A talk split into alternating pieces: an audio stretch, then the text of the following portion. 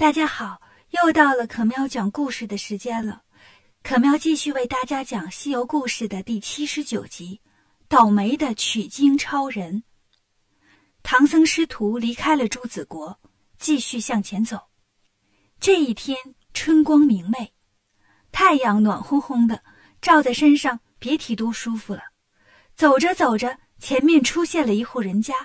唐僧从小白上下来，悟空问：“师傅。”怎么不走了？八戒抢着说：“师傅老骑马也累得慌啊，下来活动活动不行吗？”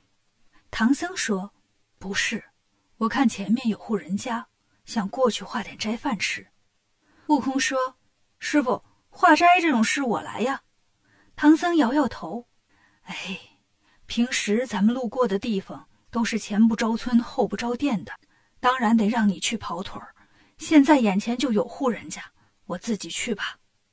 八戒说：“师傅，瞧您这话说的，化斋那就是徒弟的事儿啊。老猪去。”唐僧摆摆手：“你们看，今天天气好晴朗，处处好风光，好风光。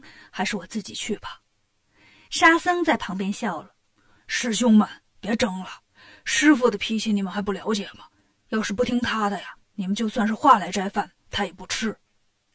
八戒只好拿出紫金钵盂，唐僧接过来，向那户人家走去。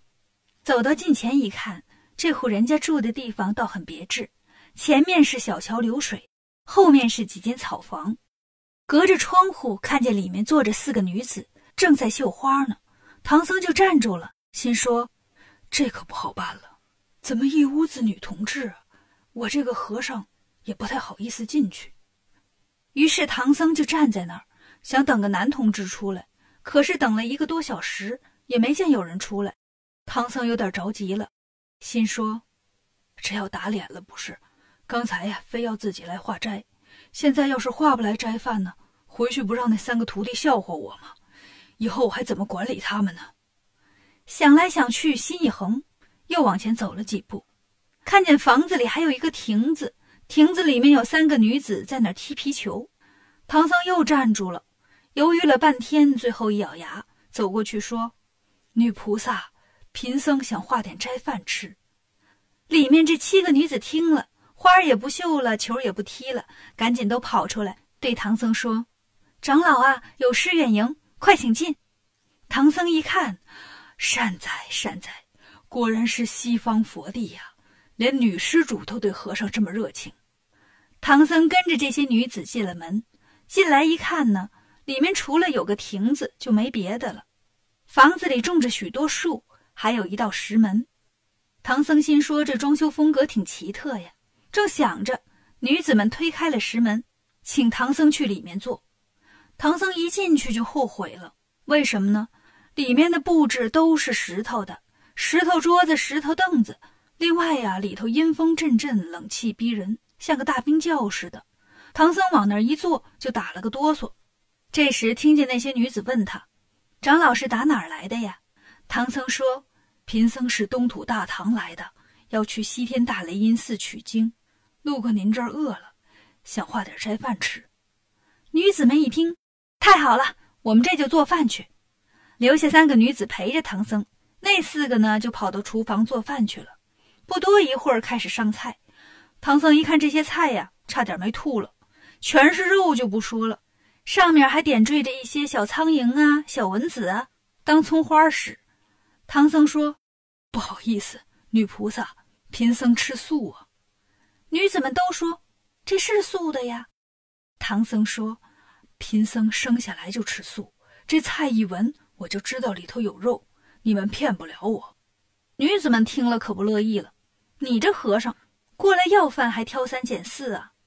唐僧说：“要是这样的话，这斋我不化了，我走了，再见。”这些个女子可不让他走，过来就把唐僧按在地上，用绳子捆起来，还特意捆出个造型，叫仙人指路，把唐僧一只手向前用绳子牵着，另一只手捆在腰上，背朝上，脸朝下吊在房梁上。大老远一看呢，像超人来了似的。唐僧疼得直哭，心说：“我太难了，就是来化顿斋饭吃，怎么又搞成这个样子呢？徒弟们呐，赶紧来救我吧！正想着，忽然看见那七个女子把上衣都脱了，腰里冒出了白花花的丝线，有咸鸭蛋那么粗。这些个丝就把门给盖住了。悟空、八戒、沙僧还在路边等唐僧回来呢，等了快俩小时了。反正唐僧平时磨蹭习惯了，他们也不着急。八戒、沙僧坐那儿聊天悟空呢闲不住，跳上大树摘果子玩。忽然一回头，看见那边白花花的一片，急忙跳下来说：“不好了！”八戒、沙僧吓了一跳：“怎么了？”悟空一指：“你们看那边。”八戒一看：“嘿，大号的棉花糖。”悟空说：“你就想着吃，师傅就在这棉花糖里面呢。”八戒说：“哎呀！”对呀，师傅是遇见妖怪了，咱赶紧去救啊！悟空说：“别急，我先过去看看。”说完，跑到草房子前面，见房子都被银丝给罩住了，缠了有千百层。用手摸摸呢，丝是软的，还有点黏。悟空不知道这是什么东西呀，心说：“我得找个人了解了解情况。”想到这儿，他就念起了咒语。孙悟空这一念咒不打紧。这里的土地公公在庙里坐不住了，满地转圈儿。土地奶奶看了直眼花，就问：“老头子，咋还转上圈儿了？”土地公公说：“你不知道，有个齐天大圣来了，现在呀正念咒找我去呢。”土地奶奶说：“他找你，你就去吧。”土地公公说：“我怕我出去，他拿金箍棒打我。”土地奶奶说。你这么大岁数，他怎么会打你呢？土地公公说：“哎呀，你哪知道呀？他那个人就是好吃没钱酒，爱打老年人呐。”土地奶奶拍了拍土地公公：“别怕，像个男人一样去吧。”土地公公只好出来了。孙悟空见了他说：“出来了。我问你，这是什么地方？”土地公公说：“大圣。”这地方叫盘丝岭，岭下有个盘丝洞，洞里有七个女妖精。悟空问：“他们都有什么本事？”土地公公说：“本事，小神法力微小，可不敢跟他们比试啊。但是在南边离这儿三里地有个温泉，叫浊垢泉，以前是天上七仙女的专用浴池。自打这七个妖精来了，就把这温泉给占了。您想？”七仙女那是出了名的爱洗澡啊，浴池让妖精抢了都没敢吱声，他们都不敢惹这些妖精，想必是有本事的。悟空问：“妖精也爱泡温泉呢？”土地公公说：“泡，一天早中晚泡三回呢。呃，这不快中午了吗？他们该去了。”悟空点点头：“我知道了，你回家吧，老孙去收拾他们。”土地公公回去了。悟空摇身一变，变成一只苍蝇，落在草丛里等着。不一会儿，听见一阵嘶嘶的响声，那些罩在草房子上的银丝都不见了。门一开，七个女妖从里面说说笑笑走了出来。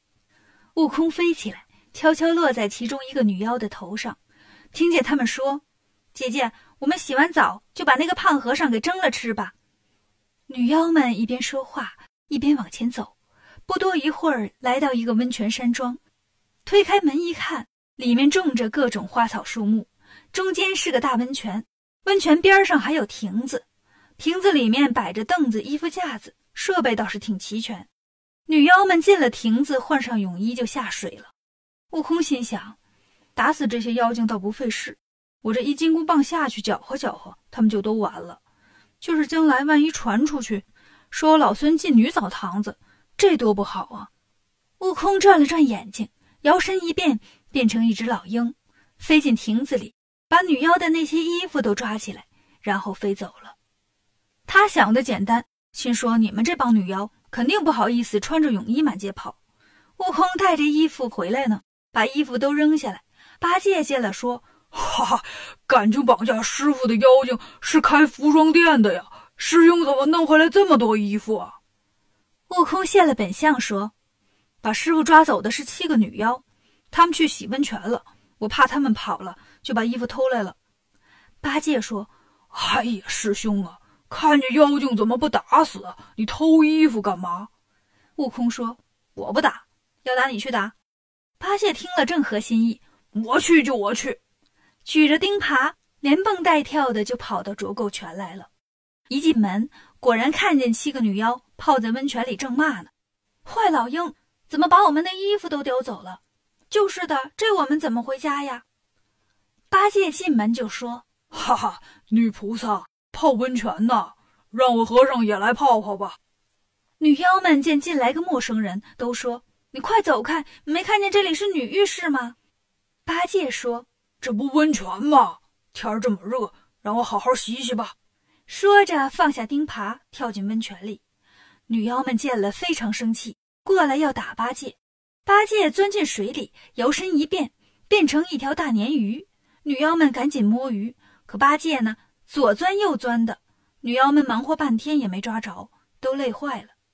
八戒看女妖们累坏了，就现出了本相，把钉耙捡起来说：“妖精，告诉你们，我是东土大唐取经人唐长老的徒弟，天蓬元帅猪八戒。你们把我师傅抓了，还要蒸着吃。你先问我这钉耙答应不答应？”女妖们一听，哦，这名头够长的，有点害怕，就说：“别打我们，我们愿意放了唐僧。”八戒可不管他们说什么，举着耙子就打。女妖们一看，这得拼了，也不管害羞不害羞了，从水里跑到亭子里开始做法。只见一股股的银丝从他们的肚脐眼里冒了出来，把八戒团团围住。八戒想出来，被丝线绊的是左一个跟头，右一个跟头。后来呀，干脆爬不起来了。女妖们跑回盘丝洞，念了咒语，收了法术，然后喊：“孩儿们都出来！”七只小昆虫听见喊声跑了过来，它们是蜜蜂、马蜂、臭虫、苍蝇、牛虻、蜡虫和蜻蜓。这些小虫子原来都被女妖捉住了，它们怕被吃掉，就认女妖做了干妈。女妖们说：“孩子们，今天我们捉了个唐僧，没想到他还有徒弟，刚才把我们堵温泉那边了，差点没打死我们。你们去前面帮我们挡一挡，我们去你们舅舅家里躲躲。”小虫子们一听，放心吧，说完就都飞出去了。女妖们收了法术，丝线都没了，八戒才爬起来，拄着耙子，一步一瘸走回来，见了孙悟空，拉住他说：“哥哥，我现在是不是鼻青脸肿啊？”悟空说：“对啊，你怎么了？”八戒把刚才的事情说了一遍。沙僧听了着急了：“哎呀，坏了，那妖精们跑了。”不是去吃师傅了吧？兄弟三个赶紧奔着盘丝洞来了。来到石桥边上，看见桥上站着一群小家伙，挡住路说：“不许过去！”悟空笑了：“你们这群小妖怪，还没凳子高呢，就敢来拦我们？”小虫子们说：“你们刚才欺负我们干妈来着，我们要报仇！”说完，举着小拳头过来要打人。八戒见了，拿钉耙耙他们。小妖们一看八戒凶狠，就现出了原形，叫声变。这下可好，一个变十个，十个变百个，百个变千个，满天都是虫子，黑压压的飞过来了，见着皮儿就叮，一叮一个大包。八戒慌了：“呃，哥呀，呃，这么些虫子怎么办呢？”悟空说：“不怕，靠老孙的。”说完，拔下一把毫毛，变成了一群小鸟。小鸟最爱吃小虫了。不一会儿，小虫子被吃了个干净。兄弟三人进了盘丝洞，抬头一看，乐了：“师傅，你这个造型很新颖啊！这是取经超人吗？”唐僧哭着说：“快把我放下来呀，我疼死了。”悟空把唐僧解下来，问：“那些女妖呢？”唐僧说：“我看见他们去后面了。”兄弟三人进去找了半天，也没找到妖精。沙僧说。别找了，咱们带师傅离开这儿吧。他们来到前面，对唐僧说：“师傅呀，以后可别自己去化斋了。”唐僧一边抹眼泪，一边说：“以后就是饿死，我也不自己化斋了。”八戒说：“你们先走，我把他们这房子给推倒，让他们有家不能回。”悟空说：“我看呢，不如一把火烧了算了。”八戒听了，赶紧找了一些干树枝、破树叶，一把火把草房子烧了个干净，才继续赶路。